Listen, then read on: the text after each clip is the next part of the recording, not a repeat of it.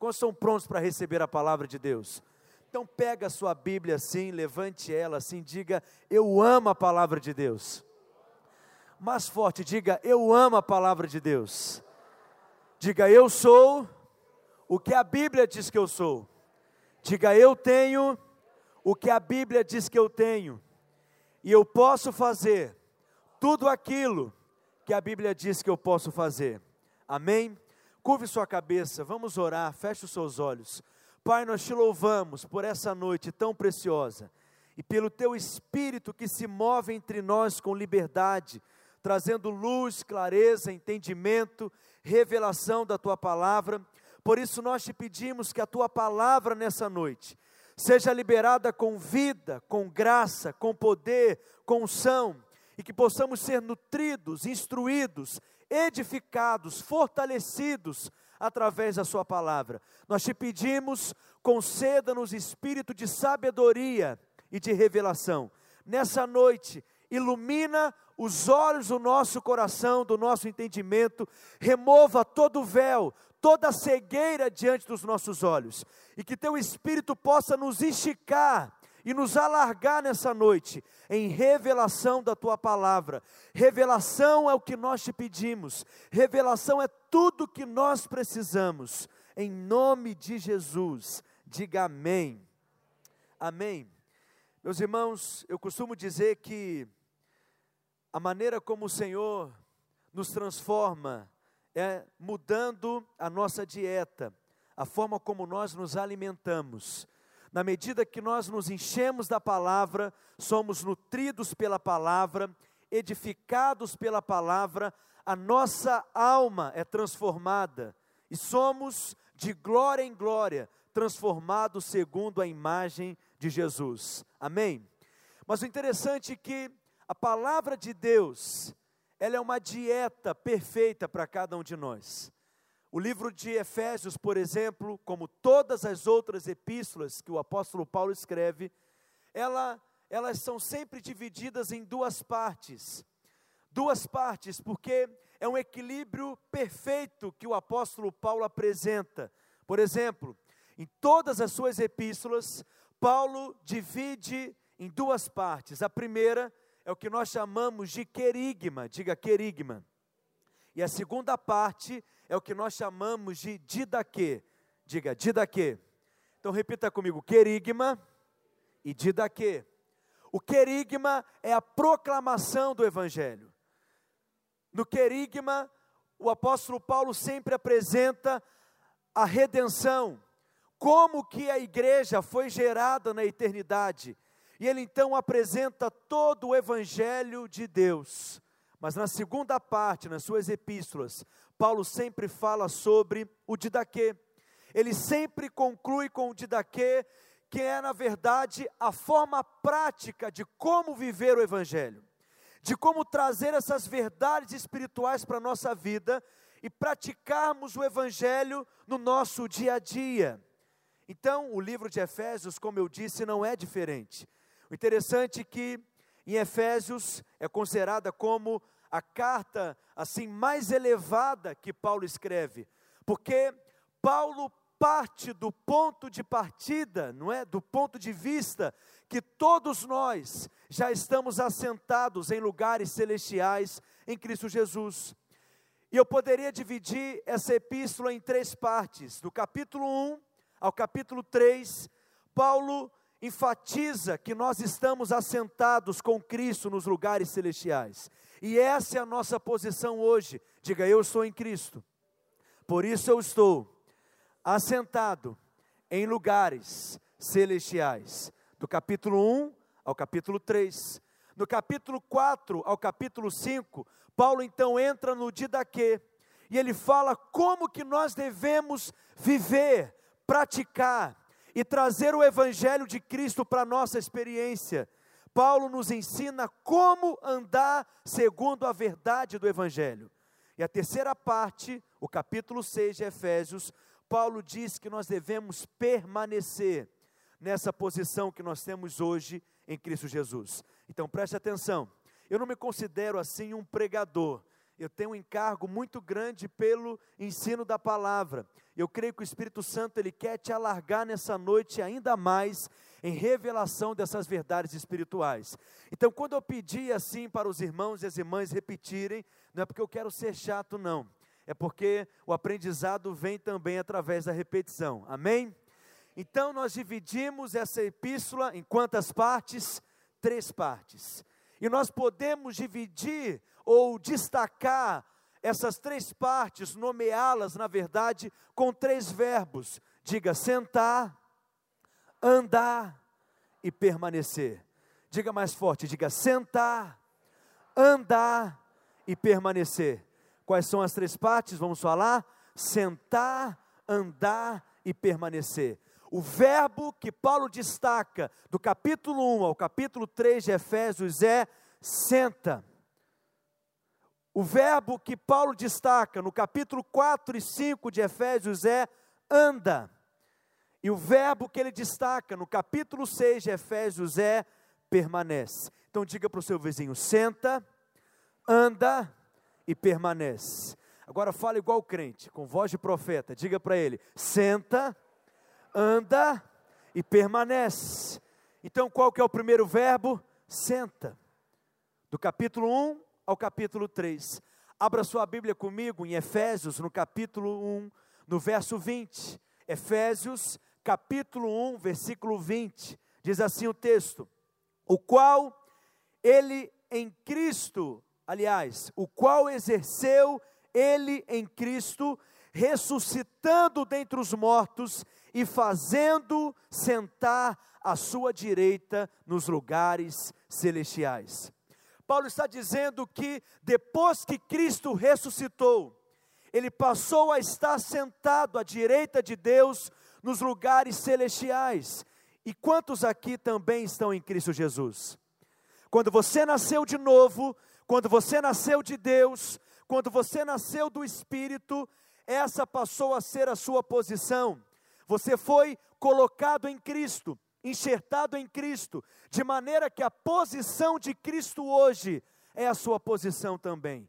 Então, Paulo, no livro de Efésios, ainda, no capítulo 2, no verso 6, ele diz assim: E juntamente com ele, Efésios, capítulo 2, verso 6, e juntamente com ele nos ressuscitou e nos fez assentar nos lugares celestiais em Cristo Jesus. Você está aqui, nesse prédio, nessa rua, nessa cidade, nesse bairro, geograficamente, essa é a sua posição geográfica, mas a sua posição espiritual é outra. Você também está sentado em lugares celestiais em Cristo Jesus. Eu acho que você não ouviu o que eu disse. Eu disse que você está sentado em lugares celestiais em Cristo Jesus. Essa é a sua posição acima de todo principado, potestade e poder e domínio, e de todo nome que se possa referir, não só no presente século, mas também no vindouro. Aleluia! Então, quando Cristo morreu, nós morremos juntamente com Ele, porque nós estávamos incluídos nele. E quando Cristo ressuscitou, nós recebemos a sua vida, porque ressuscitamos também com Cristo. E quando ele foi assunto aos céus e sentou à destra de Deus, você se assentou juntamente com ele nos lugares celestiais. Então, Paulo diz que agora você está sentado. E é interessante que a vida cristã, o começo da nossa caminhada cristã, começa exatamente com essa expressão: Sente-se. A vida cristã não começa com faça. A vida cristã começa com um já está feito. Tudo que nós vivemos hoje no Evangelho é em função daquilo que já está feito. Jesus disse na cruz: está consumado. Então, todo, tudo aquilo que nós fazemos e desfrutamos é a partir da obra consumada de Cristo na cruz. Por isso que a vida cristã começa com senta-se. Por quê? Por que, que você pode estar sentado? Porque você está numa posição de descanso. E por que, que você está numa posição de descanso? Porque Cristo já terminou a sua obra na cruz. Ele disse: está consumado. Então a vida cristã começa no descanso. Que descanso, pastor? O descanso da obra que já foi feita, o descanso da obra que já foi terminada, o descanso da obra que já foi concluída.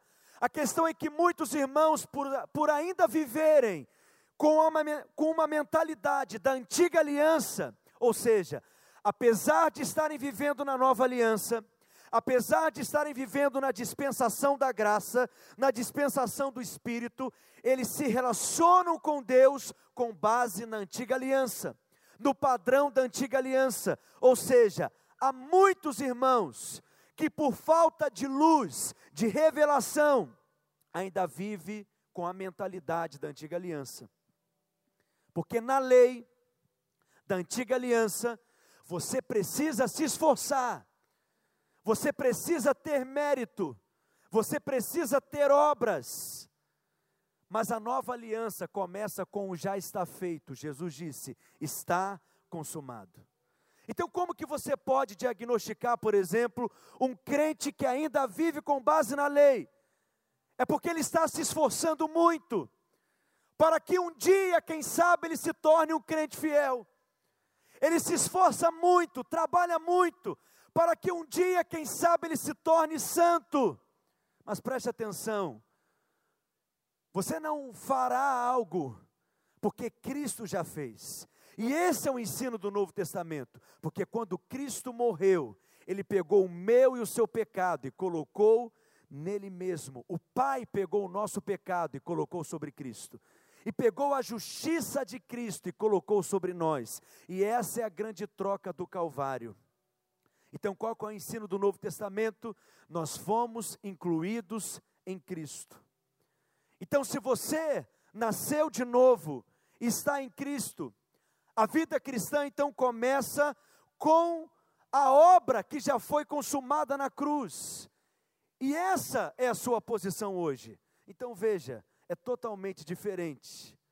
Você começa a caminhar da onde Cristo completou a sua obra.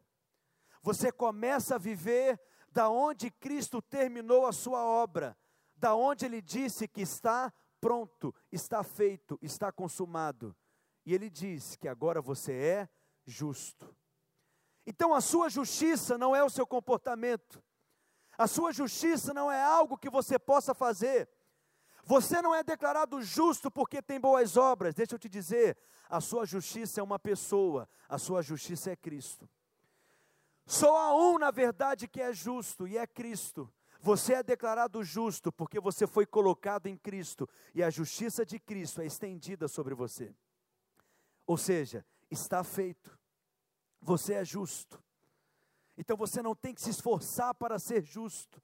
Na verdade, você só tem que viver de acordo com aquilo que você já é, de acordo com a sua nova realidade, natureza. Ou seja, eu vou viver como justo porque eu sou justo. Eu vou viver em santidade, porque eu já sou santo. Essa é a minha posição. Eu estou em Cristo. Ou seja, você começa a partir daquilo que Cristo já fez. E ele disse que a obra já está completa. É como no Éden, por exemplo. Deus trabalhou e criou tudo em seis dias. No sexto dia, ele criou o homem. E no sétimo dia, diz a Bíblia que ele descansou. Agora, por que que descansou?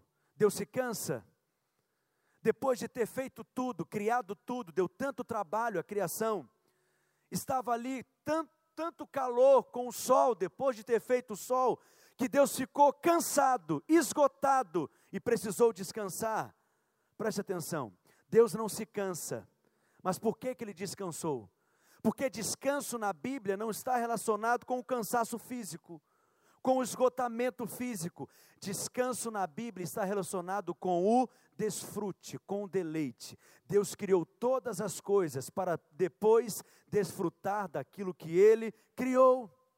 Agora, se o homem foi criado no sexto dia, o primeiro dia então do homem foi o sétimo dia, exatamente o dia do descanso. Agora eu fico imaginando Adão acordando ali, levantando no sétimo dia, dizendo para Deus, Pai, o que que nós faremos hoje? Qual que é o trabalho que nós temos que fazer hoje? Qual que é a nossa obra para hoje? E de repente o Pai fala para Adão dizendo: Adão, meu filho, hoje é dia de descanso. Hoje eu tirei o dia só para estar com você e para desfrutar de você. Eu creio que é por isso que nós gostamos tanto de feriado, já nascemos no descanso já nascemos no feriado. Olha que bênção. Por que, que Deus cria o homem no sexto dia? Porque Deus cria o homem quando tudo já estava pronto. O homem não precisa fazer nada, Deus fez. O homem não precisa realizar nada, Deus fez. O homem não tem que produzir nada, Deus fez. O homem só tem que desfrutar daquilo que Deus já fez. A obra já está terminada, a obra já está completa. Ele disse: está consumado. Então você não tem que produzir a sua justiça, Deus já fez por você. E você não tem que produzir a sua santidade, porque Cristo já fez por você. Então você começa a caminhar da onde Cristo terminou você começa a andar da onde Cristo já fez e concluiu. Adão veio quando Deus terminou a sua obra. Interessante é que esse mesmo exemplo nós podemos ver no Antigo Testamento também com o povo de Israel.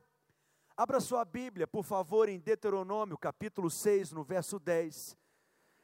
A Bíblia fala que Deus tira o seu povo do Egito e conduz o seu povo até a terra de Canaã, que emana leite e mel, mas quando eles chegam ali, já estava tudo pronto para eles. Olha o que, que o texto diz: Havendo-te, pois, o Senhor teu Deus introduzido na terra que, sob juramento, prometeu a teus pais, Abraão, Isaque e Jacó, te daria grandes e boas cidades. E o versículo no final diz: que tu não construístes, que tu não edificastes. Ou seja, o povo herdou uma nação pronta. O povo herdou uma terra pronta. E é assim também que você começa a vida cristã. Já está pronto. Mas para desfrutar, você precisa desfrutar em fé. Só que muitos por exemplo, estão tentando lá na frente serem salvos.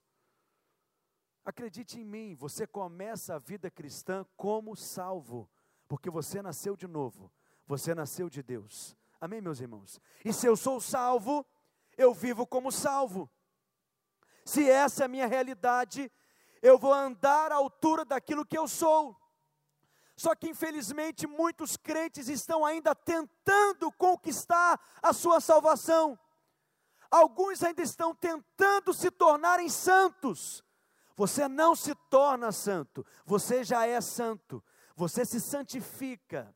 Você se santifica porque você já está separado para Deus, mas essa é a sua posição. Alguns estão tentando ainda serem justos, se esforçando para serem aceitos diante de Deus, se esforçando para serem aprovados por Deus. Acredite em mim, você já é, você não vai se tornar, então viva como você já é. Só que por não nos enxergarmos assim, nós interpretamos e enxergamos o amor de Deus, por exemplo, com base nas circunstâncias.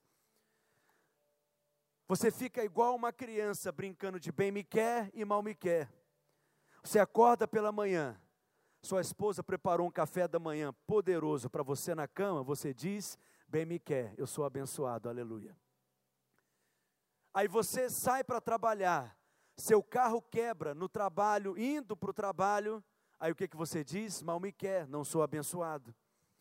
Aí você chega no trabalho, descobre que o seu patrão resolveu te promover e triplicar o seu salário, o que, que você diz? Bem me quer, eu sou amado. Aí você chega em casa, descobre que a sua esposa está nervosa, chateada com algo que provavelmente você deixou de fazer. O que, que você diz? Mal me quer. Porque você depende que o bem me quer ou mal me quer você entende que o bem me quer ou mal me quer depende de algo que você possa fazer. Mas não há nada que você possa fazer para Deus chamar mais. Assim como não há nada que você possa fazer para Deus te amar menos. A vida cristã começa aonde Cristo concluiu a sua obra. Muitos crentes, por exemplo, querem viver a vida cristã para um dia vencerem o diabo, para um dia derrotarem o diabo. E eles dizem assim, pastor, um dia eu serei um crente vitorioso e vou derrotar o diabo. Preste atenção, Paulo está dizendo: senta, filho. Jesus já venceu o diabo. O diabo já foi derrotado na cruz. Eu costumo dizer que com Deus não há batalha espiritual, existe massacre espiritual. O nosso inimigo já foi vencido na cruz. Jesus já triunfou sobre o nosso inimigo na cruz. E como Cristo venceu o diabo na cruz, você venceu também, porque você está nele. Você pode dizer, na verdade, é o seguinte: eu vou pisar na cabeça do diabo e mostrar para ele quem é o vencedor aqui. Eu vou pisar na cabeça do inimigo, mostrar para ele quem é o vitorioso aqui. Meus irmãos, você começa na posição de vencedor. Você começa como alguém que já venceu, porque a obra já foi feita, porque Cristo venceu, você venceu também. A cura, por exemplo. Por que, que alguns irmãos não desfrutam da cura ou não são curados? No seu corpo, por exemplo, fisicamente porque eles estão esperando um dia que eles serão curados, e ainda não entenderam, ainda não tiveram a revelação. Quando você foi colocado em Cristo, você se torna membro de Cristo, então você é curado. Por quê? Porque Cristo já levou na cruz do Calvário as suas doenças e as suas enfermidades. Preste atenção, Ele não vai levar, Ele já levou. Cristo não vai levar, é um fato. Cristo já levou sobre si as nossas enfermidades. Então, você pode desfrutar dessa realidade hoje, da obra consumada de Cristo na cruz. Agora volta lá para Efésios, no capítulo 1, no verso 3. O texto diz assim: Bendito o Deus e Pai de nosso Senhor Jesus Cristo, que nos abençoará. É isso que está escrito? Efésios 1:3. Bendito o Deus e Pai de nosso Senhor Jesus Cristo, que nos abençoará com toda sorte de bênçãos espirituais. O que que Paulo diz? Bendito o Deus e Pai de nosso Senhor Jesus Cristo, que nos abençoou com toda sorte de bênçãos espirituais. Não, você não está entendendo o que eu estou dizendo. Você está aqui comigo? Você não será abençoado, você já é abençoado, porque você já foi colocado em Cristo. E Cristo é abençoado. Então a bênção que está sobre Cristo é estendida sobre você também. Então nós não seremos abençoados, nós já somos abençoados com toda sorte de bênçãos espirituais nas regiões celestiais em Cristo. É passado. Mas por que que Paulo diz isso? Porque nós estamos sentados com Cristo nos lugares celestiais essa é a nossa posição. Então você tem que aprender a viver a partir dessa posição. Porque hoje você está sentado em Cristo. E essa é uma posição de descanso. Porque hoje você vive como rei e como sacerdote. E o que que o rei faz, por exemplo? O rei ordena.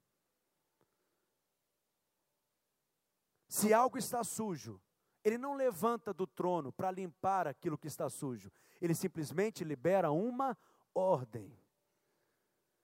Se algo não está como deveria estar, ele não se levanta do trono para fazer, ele simplesmente libera uma palavra. Nós não ordenamos a homens, pelo contrário, nós servimos os homens, amém? Mas nós podemos dar ordem em circunstâncias.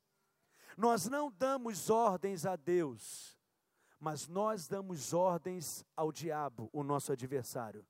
Você não tem que sair para fazer acontecer. Você está sentado no trono, e nessa posição do trono, você libera a palavra, confessa a palavra, dá ordem às coisas, dá ordem às circunstâncias, dá ordem ao seu adversário, dá ordem ao seu inimigo, a partir de qual posição? Do trono. Então libere a ordem, exerça o comando, exerça a autoridade. A fé é liberada na medida que você confessa e declara. Essa é a maneira bíblica de nós liberarmos fé de acordo com o Novo Testamento. É crendo e falando. Nós temos o espírito da fé. Por isso eu criei e falei. Nós cremos, por isso nós falamos. Amém, meus irmãos. Efésios capítulo 2, verso 7. Depois que nós liberamos a ordem, a partir do trono, o que que nós fazemos? Olha o verso 7. Para mostrar nos séculos vindouros a suprema riqueza da sua graça, em bondade para conosco em Cristo Jesus. Deus quer mostrar para o mundo espiritual que Ele tem derramado favor sobre a sua vida, que Ele tem derramado graça de forma abundante sobre você. Mas qual que é a questão? Quando uma circunstância se levanta diante de você, quando o dia mal vem, quando uma adversidade se levanta contra você, quando você enfrenta uma luta, quando você enfrenta uma situação, qual que é a primeira coisa que o diabo fala na sua mente? O que que você vai fazer a respeito disso? Qual que é a posição que você vai tomar a respeito disso? O que você fará a respeito disso? Apareceu uma luta, qual que é a sua tentação? O que você vai fazer diante disso? Só que Paulo está dizendo: senta e descansa, senta e espera, senta e confia, a obra já foi concluída por Cristo na cruz. espere, porque Ele vai colocar o seu inimigo debaixo dos seus pés. Há preocupações, há lutas, há problemas, há angústias, há contrariedades, senta e confia Senta e espera, senta e descansa, porque a obra já foi concluída. Por isso que a vida cristã começa com um já está feito. O interessante é que o autor de Hebreus, por exemplo, diz que Cristo é o nosso sumo sacerdote. Mas no Antigo Testamento, na Antiga Aliança, os sacerdotes precisavam fazer sacrifícios continuamente. Uma vez por ano, eles faziam sacrifício por toda a nação, para o perdão do pecado de toda a nação. Mas diariamente, o sacerdote precisava oferecer sacrifícios. Porque o sangue do animal que era derramado não era suficiente para remover o pecado, apenas para cobrir o pecado. E mais interessante ainda é que no tabernáculo tinham muitos móveis, por exemplo. Havia o altar do holocausto, a bacia de bronze, o candelabro, a mesa dos pães. Mas olha para mim, ao redor da mesa dos pães não haviam cadeiras. Por que, que não tinha cadeira dentro do tabernáculo? Porque para o sacerdote não havia descanso. O trabalho dele nunca terminava, o trabalho dele nunca concluía. Diariamente ele precisava trabalhar, diariamente sangue precisava ser derramado, diariamente sacrifício precisava ser feito, porque era uma obra que não tinha fim, não tinha descanso para o sacerdote, por isso não tinha cadeira ali, porque o sacerdote jamais poderia sentar, porque a obra dele nunca era concluída diante de Deus. Só que o autor de Hebreus, no capítulo 10, verso 12, fala algo a respeito do nosso sacerdote, Jesus Cristo, o sumo sacerdote. O que, que o texto diz? Leia comigo bem forte para tremer esse prédio. Vamos lá? Mas quando este sacerdote acabou de oferecer para sempre, diga para sempre, mais uma vez, diga para sempre. Um único sacrifício pelos pecados, o que que ele fez? Assentou-se à direita de Deus. Por que que Jesus assentou-se à direita de Deus? Porque a obra que ele fez, ele já terminou. Porque a obra que ele fez é uma obra completa. A obra que ele fez foi suficiente. E uma vez que ele terminou, ele pode sentar, porque não há mais nada para fazer, e não é necessário que você acrescente nada. E essa era a briga que Paulo tinha, por exemplo, com os judaizantes, ao escrever a carta aos Gálatas, porque eles consideravam que a obra de Cristo não era suficiente. Você precisa crer em Cristo e fazer mais alguma coisa. Você precisa crer em Cristo e guardar o sábado, crer em Cristo e guardar a dieta religiosa, crer em Cristo e fazer uma série de outras coisas. Mas Paulo se levanta e diz: a obra de Cristo é suficiente depois que ele ofereceu o seu sacrifício, o seu sangue eterno que foi derramado, a sua vida eterna que foi derramada, esse sacrifício permanece eternamente. Então a vida cristã começa com qual, qual verbo? Senta. Qual que é o segundo verbo? Anda. Porque agora você está sentado, porque essa é a sua posição, porque agora você está em Cristo, porque agora você foi colocado nele. A segunda ordem de Paulo é anda. Efésios capítulo 4, verso 1. Abra sua Bíblia. Efésios, no capítulo 4, no verso 1. Olha a afirmação que Paulo diz: Rogo-vos, pois eu, o prisioneiro no Senhor, que andeis de modo digno da vocação a que fostes chamados o sentar-se é a base do andar. Porque você está sentado, você foi chamado por Deus, Ele te deu uma vocação, Ele te chamou para algo, Ele te chamou para fazer parte da família dEle, Ele te chamou para ser filho dEle, e hoje você faz parte da nobreza. E quem é da nobreza tem comportamento de nobre. Quem é da nobreza anda diferente dos demais. E aí Paulo diz: ande como príncipe, ande como nobre, ande como rei, ande como filho da realeza, ande de maneira correta agora, ande de modo digno, de acordo com a vocação a que fosse chamados. Essa é a exortação de Paulo. Só que o nosso andar é com base naquilo que já foi feito. Então não é com base numa lei, é com base naquilo que Cristo já fez. Então, na nova aliança, nós andamos de acordo com a nossa vocação, porque essa hoje é a nossa posição.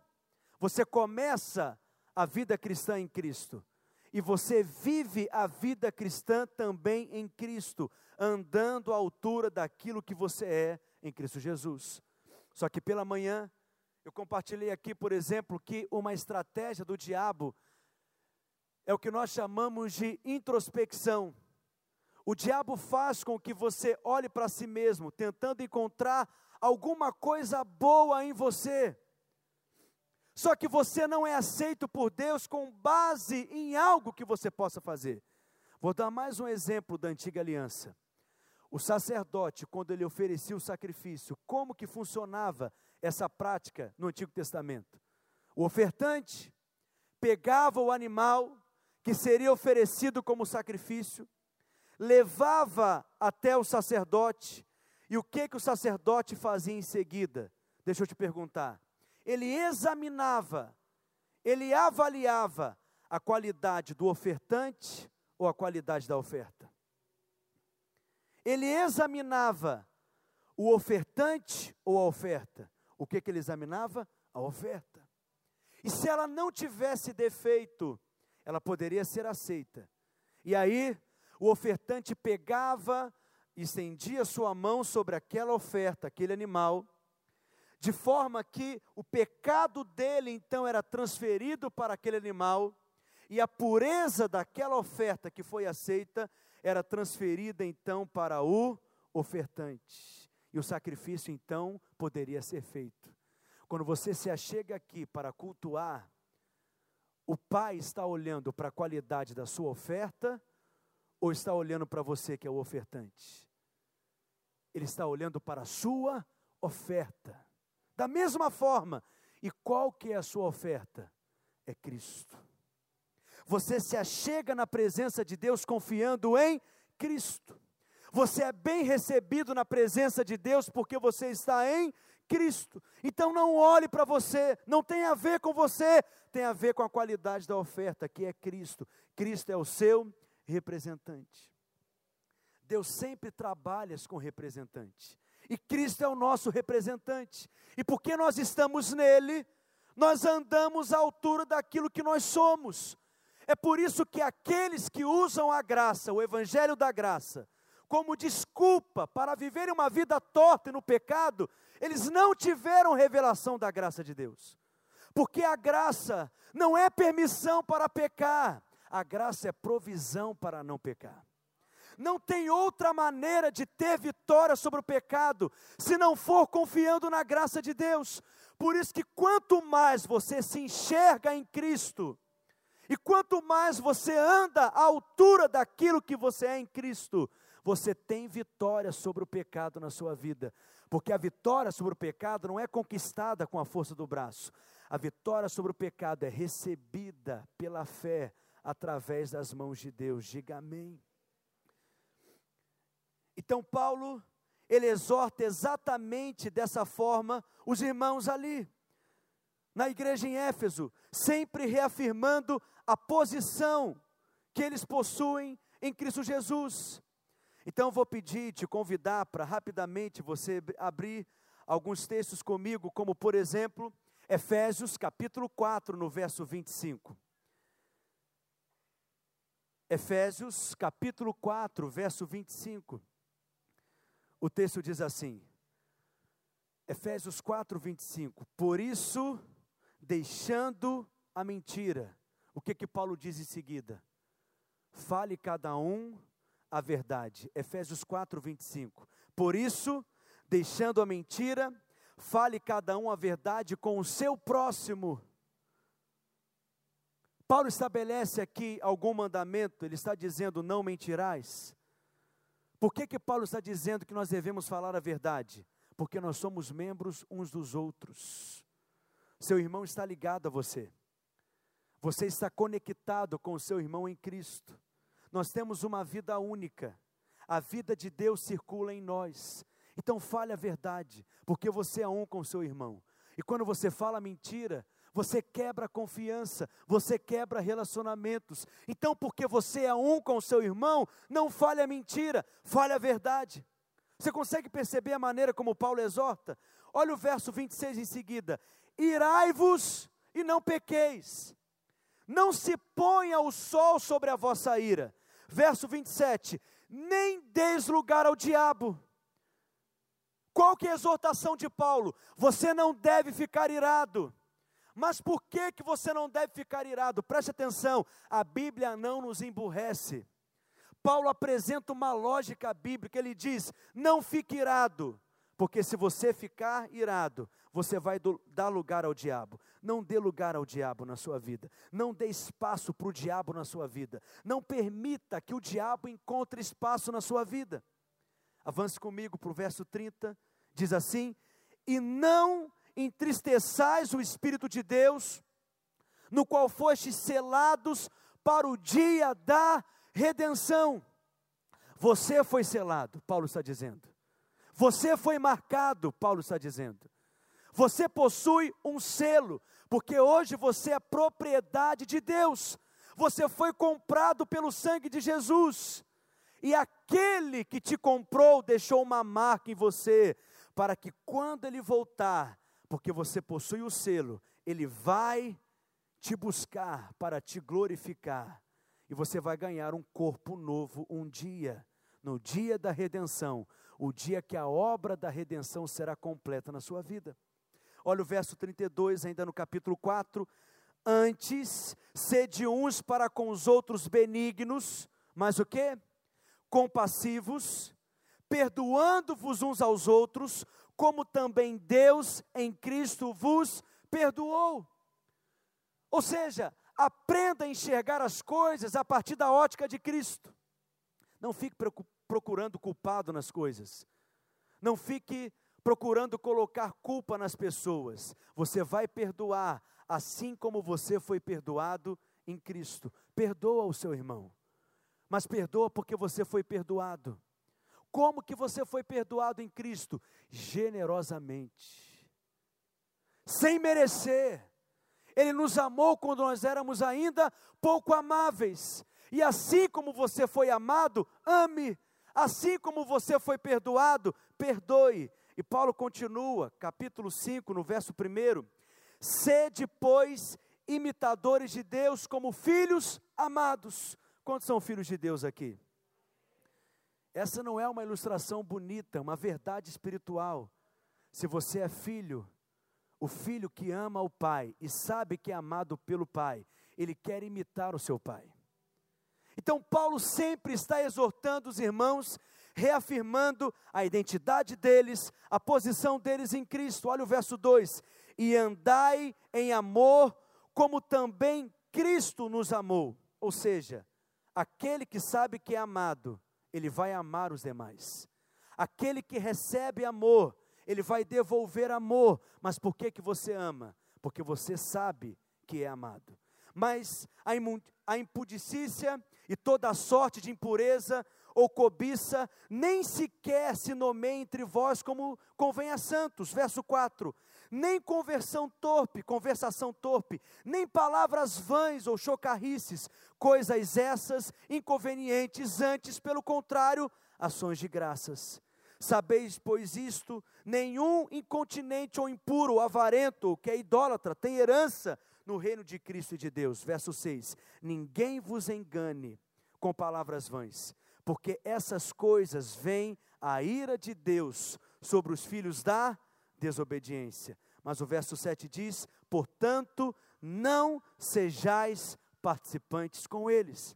Verso 8: pois outrora eres trevas, porém agora sois luz no Senhor.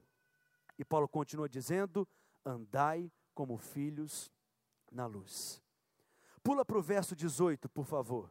Efésios capítulo 5, verso 18.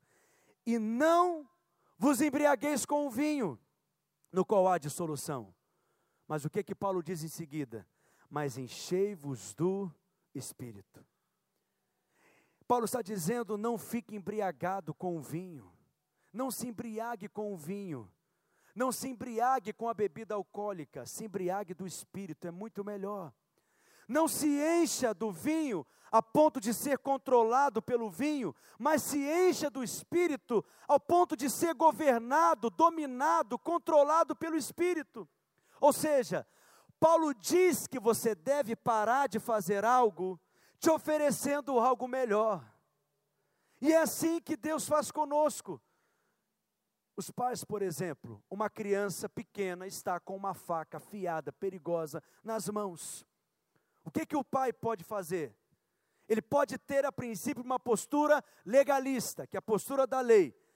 Me devolve essa faca, senão você vai apanhar. E a criança sai correndo com a faca na mão, e ela corre o risco de se machucar. Concorda comigo? Essa é a melhor solução? Eu creio que não. Ou você então pode ser mais liberal, um pai liberal. Eu vou deixar essa criança brincar com essa faca à vontade. Uma hora ela desiste da faca, uma hora ela vai largar essa faca de lado porque ela vai cansar da faca. Isso é apropriado também? Porque ela pode se machucar também. Corre um sério risco de se machucar. Ou seja, as duas posturas são carnais. Quanto mais lei, mais o povo se machuca. Quanto mais deixar a criança brincar à vontade como liberal, mais também vão se machucar. Qual que é a forma então de fazer? É como Paulo está nos ensinando aqui em Efésios, no capítulo 5, no verso 18. O único jeito de tirar a faca da criança sem que ela se machuque, tirar a faca da mão da criança, preservando a criança, é oferecendo algo melhor e mais gostoso para ela, como por exemplo, um chocolate. Diz para ela: quer trocar comigo? Você me dá a faca e eu te dou um chocolate que, que ela vai fazer? Te devolve a faca. E o que, que você entrega para ela? Algo melhor, algo mais gostoso. Isso vai salvar a criança. Isso vai guardar a criança. É o que Paulo está dizendo. Brincar de adulterar não é legal. me entrega o adultério, eu vou te entregar um chocolate do céu, mas larga isso. Brincar de se embriagar com o vinho também não é apropriado. Me entrega a bebida, que eu te ofereço algo melhor. Você vai se embriagar do Espírito Santo. Amém, meus irmãos? Então, essa é a exortação no Novo Testamento. O interessante é que, a partir do capítulo 5, Paulo vai nos ensinar então como que deve influenciar os nossos relacionamentos, a posição que nós temos hoje em Cristo. Paulo diz, por exemplo, que as mulheres devem ser submissas ao seu marido. As irmãs podem dizer um amém? Misericórdia, que amém. Paulo está dizendo que as irmãs devem ser submissas ao marido, diga amém. Mas o te, é um amém tão animado. Mas devem ser submissas ao marido como ao Senhor. A quem que você é submissa na verdade? Ao Senhor. Na verdade, você está se submetendo a quem? Ao Senhor. Então, quando o seu marido faz algo, por exemplo, ao invés de falar na orelha dele, com quem que você vai falar? Com o chefe do seu marido, com o cabeça do seu marido, com o líder do seu marido. Quem que é? O Senhor. Então, na verdade, você está submetendo a quem? Ao Senhor. Amém, irmãs? Só que os maridos, eu creio que a, a exortação para eles é ainda mais desafiadora, eles devem amar as suas esposas como Cristo amou a igreja. Olha que bênção! Como que Cristo amou a igreja? Sem ter nenhuma razão para amá-la, sem encontrar nada de bom nela. Cristo amou a igreja quando nós éramos ainda inimigos dele. Ele nos amou como nós éramos ainda pouco amáveis. Mas preste atenção, ele é, deve amar a esposa como Cristo amou a igreja. Quanto mais você souber que você é amado, marido, mais amor você vai devolver para sua esposa. Quanto mais revelação do amor do Pai você tiver, marido, mais amor você vai entregar a ela. Só que eu ensino sobre isso. Aí muitos irmãos dizem assim, mas é impossível viver isso. Esse padrão do Novo Testamento para o casamento é algo difícil demais de ser alcançado, pastor. Talvez você pense assim. Só que a Bíblia ela é dividida em capítulos, em versículos, para nós nos entendermos melhor com ela. Mas os manuscritos originais da Bíblia não são assim. Está tudo dentro de um contexto. E todo texto deve ser interpretado dentro de um contexto. Antes de Paulo nos ensinar como que a esposa deve tratar o marido, como que o marido deve tratar a esposa, como que o patrão deve tratar os empregados e como que os empregados devem tratar o seu patrão, o que que Paulo nos ensina? Não se embriague com o vinho, mas se encha do Espírito Santo. O que, que ele quer dizer na verdade? Aquele que está embriagado com vinho é controlado pelo vinho, é governado pelo vinho, é dominado pelo vinho. Mas se você se embriagar com o espírito, você será controlado por ele, governado por ele, influenciado por ele.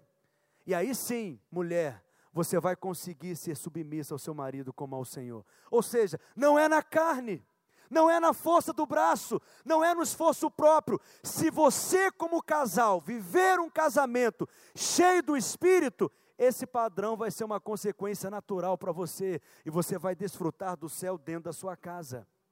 Amém, meus irmãos? Olha, eu aconselho muitos casais mas eu nunca aconselhei nenhum casal que no meu gabinete chega para mim dizendo assim, pastor, nós oramos, fizemos um jejum, um propósito e nós vamos nos divorciar. Nunca vi um casal divorciar em oração. Por que, que os casais divorciam? Porque não oram. Não oram juntos. Mas se você se encher do Espírito, você vai viver no Espírito. Se você andar no Espírito, aliás, se você for cheio do Espírito, embriagado com o Espírito, você vai andar no Espírito, vai ser influenciado pelo Espírito, vai ser controlado pelo Espírito. Só que nós pensamos que nós só vamos deixar, ou melhor dizendo, só vamos passar a viver no Espírito quando deixarmos de praticar algumas coisas da obra da carne. Mas na verdade é o contrário. você só consiga vencer a carne, você só consegue vencer a carne, deixar de praticar as obras da carne, quando você passa a viver uma vida no Espírito. Essa é a consequência natural daquele que vive no Espírito. Qual que é o primeiro verbo? Senta. Qual que é o segundo? Anda. E qual que é o terceiro para nós concluirmos? Permanece. Diga para o seu vizinho, permanece. Fala mais forte para ele, diga, permanece. Efésios, no capítulo 6, verso 13. Paulo diz, e faz uma afirmação poderosa, Efésios 6, 13. Portanto, tomai toda a armadura de Deus, para que possais resistir no dia mal. E depois de ter desvencido algumas coisas, você está aqui? Depois de ter vencido metade das coisas, o que, que o texto continua dizendo? Depois de ter desvencido tudo, o que, que ele diz? Permaneça como inabalável. Diga para o seu vizinho: depois de vencer todas as coisas, você vai permanecer inabalável. Fique de pé no seu lugar. Depois de ter desvencido tudo, permaneça inabalável. Qual que é o ataque do diabo? Ele se levanta para tirar você da sua posição. Mas qual que é a reação que você deve ter de acordo com o ensino do apóstolo Paulo? Diga para o seu vizinho: permaneça. O diabo tem resistido você, o que, que você deve fazer? Permaneça. Não ceda. Sabe, irmãos, em muitos momentos no meu ministério eu percebi oposições do inferno enormes, grandes resistências do diabo, em que em muitos momentos pregar era muito difícil, aconselhar difícil demais, estar dentro de uma sala de aula ensinando muito difícil, orar então muito difícil. Mas qual que é a posição que nós devemos então manter? Você deve permanecer. Você talvez tenha enfrentado lutas dentro de casa, ou no seu trabalho, ou na sua vizinhança. Acredite em mim, você não está em guerra no seu casamento. Você não está em guerra no seu trabalho. Você não está em guerra na sua vizinhança. A sua batalha é contra o diabo. E qual que é a nossa posição hoje? É de permanecer, porque o diabo já foi vencido. Só que você tem que permanecer nessa posição de vencedor. E eu vou te contar algo, eu tenho aprendido em muitos momentos. Talvez uma das maiores estratégias na batalha espiritual é se fazer de surdo e permanecer.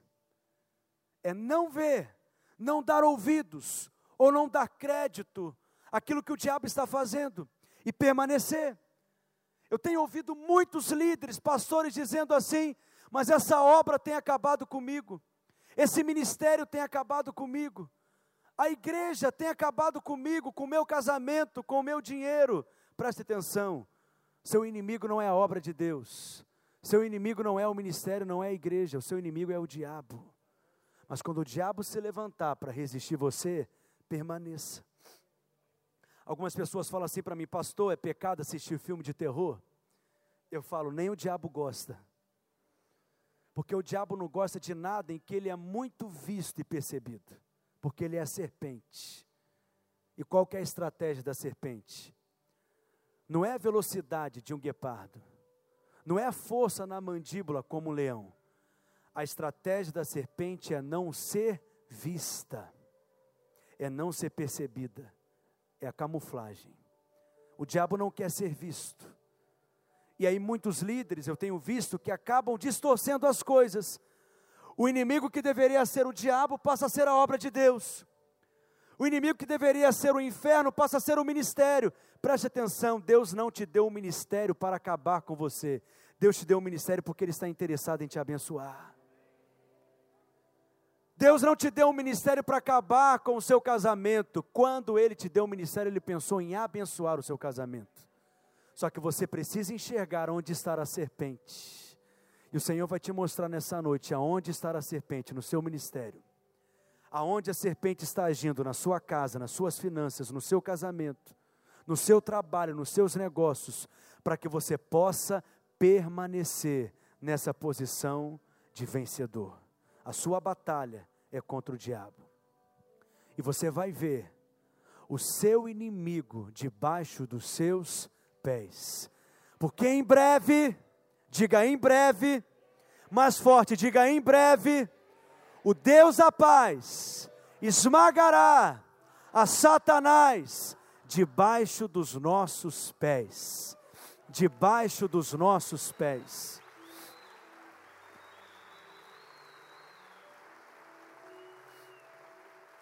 Você tem sido resistido pelo diabo, permaneça. O diabo tem atacado o seu casamento, permaneça. O diabo tem se levantado contra as suas finanças, permaneça. Permaneça na sua posição, porque você está em Cristo e porque Cristo venceu, você venceu também. Amém, queridos? Esse primeiro semestre foi talvez o mais difícil que eu já vivi em todo o meu ministério. Um desafio enorme como pastor. Todos os dias eu lido com contrariedades, mas esse primeiro semestre, um desafio enorme. Às vezes eu dizia assim: Pai, a tua palavra diz: o pão nosso de cada dia nos dai hoje, mas bem que o Senhor já podia me dar o pão do mês inteiro logo. Mas o Senhor é sábio, Ele quer que você dependa dEle. Ele quer que você recorra a Ele todos os dias, que você confie nele. E Ele é Pai. Ele quer que você viva essa vida de dependência. Mas por que, que eu estou falando isso?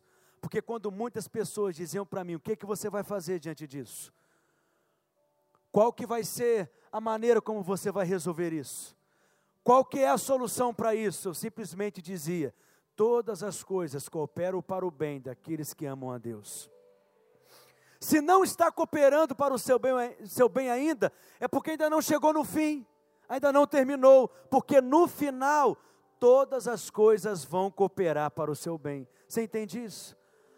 Aí as pessoas, quando eu falava isso, diziam então, então como que Deus vai fazer? Eu dizia, eu também não sei. E não é sábio perguntar para Deus como que Ele fará as coisas. Apenas confie, apenas descanse. E aí o Senhor trouxe luz no meu coração, o Salmo 23.